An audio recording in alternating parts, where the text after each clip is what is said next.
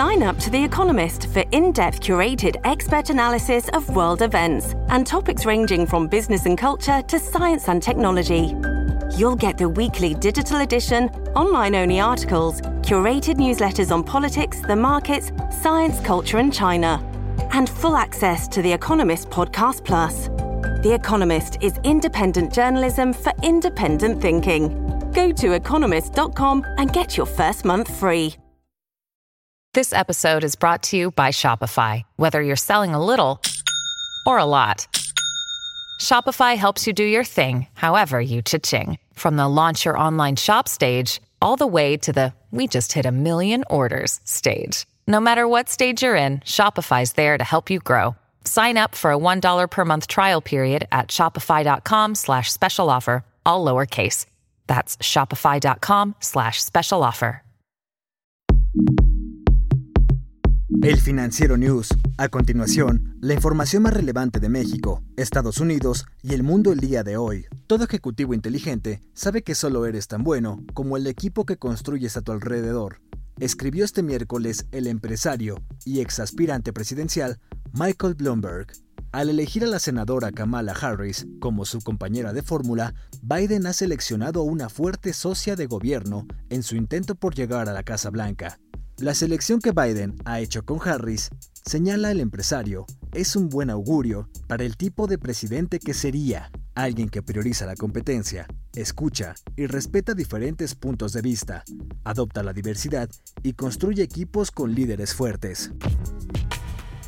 La farmacéutica moderna llegó a un acuerdo con la administración del presidente estadounidense Donald Trump para suministrar 100 millones de dosis de su vacuna experimental contra el COVID-19.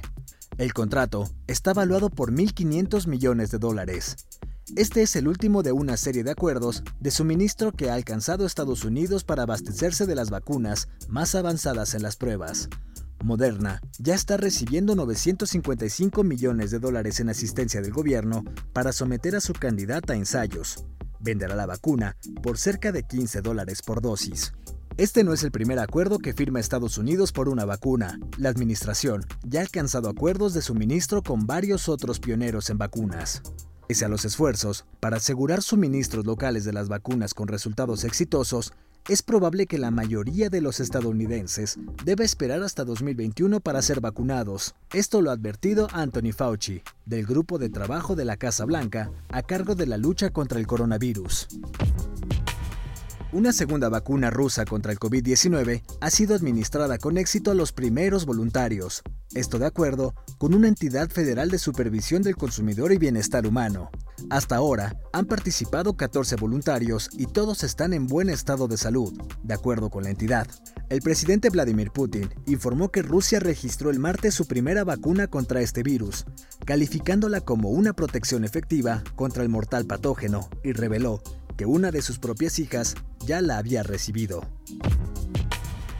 De acuerdo con datos del Instituto Mexicano del Seguro Social, México ha perdido un total de 1.117.584 empleos formales durante los cinco meses que van de la pandemia de COVID-19 en el país. El periodo de cinco meses incluye todo el mes de marzo, en el cual arrancó la Jornada Nacional de Sana Distancia, y hasta los meses de junio y julio, cuando inició la reapertura gradual de algunos sectores económicos. El Instituto Mexicano del Seguro Social publicó este miércoles su reporte mensual de empleo, en el cual informa que en julio pasado se perdieron 3.900 puestos de trabajo. El reporte del IMSS indica que en julio se crearon 18.418 puestos, no obstante, al mismo tiempo, se perdieron 22.325 plazas.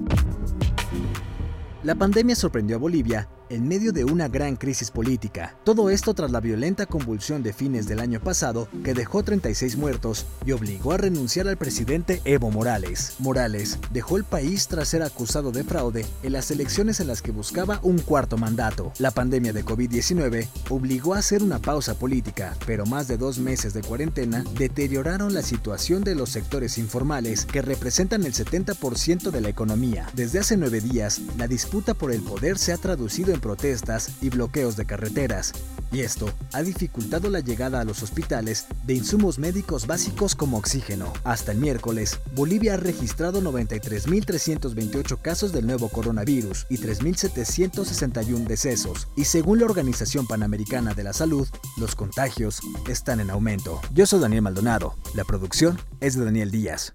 Hasta la próxima.